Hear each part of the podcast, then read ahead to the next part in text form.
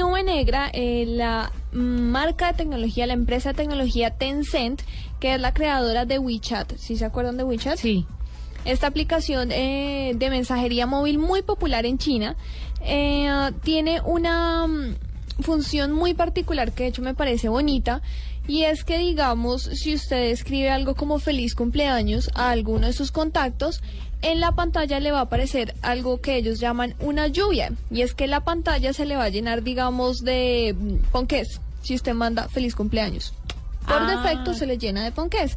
Si usted manda la palabra te extraño, le van a aparecer unas estrellitas. Entonces es muy bonito.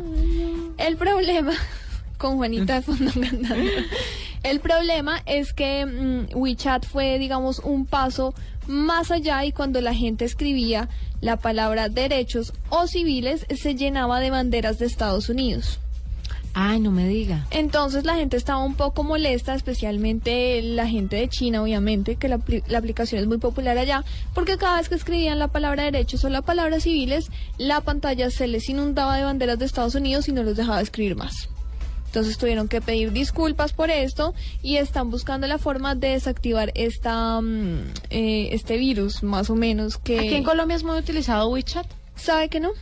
La gente lo conoce, es descargado, pero digamos tiene más popularidad Line, eh, Telegram. Pero el, el ¿Qué WeChat? famoso, famoso es WhatsApp. WhatsApp sí es el, es el número uno.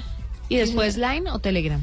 Eh, Line y después Telegram. Que yo creo que el número de usuarios de Line está subiendo porque tiene un sistema de alertas de conexión que tú no lo ves. Sí, tienen los mensajes encriptados. Entonces, uno, los mensajes encriptados y dos, que cada vez que tú agregas un teléfono a tu agenda de contactos, automáticamente otra persona que es- tiene ese servicio se agrega inmediatamente a Line.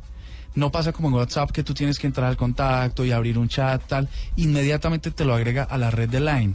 Yo creo que si la gente eh, viera la potencia que tiene Line, sobre todo en la creación de mensajes y, y en esa interactividad con la agenda de contactos, usarían, lo usarían más que WhatsApp.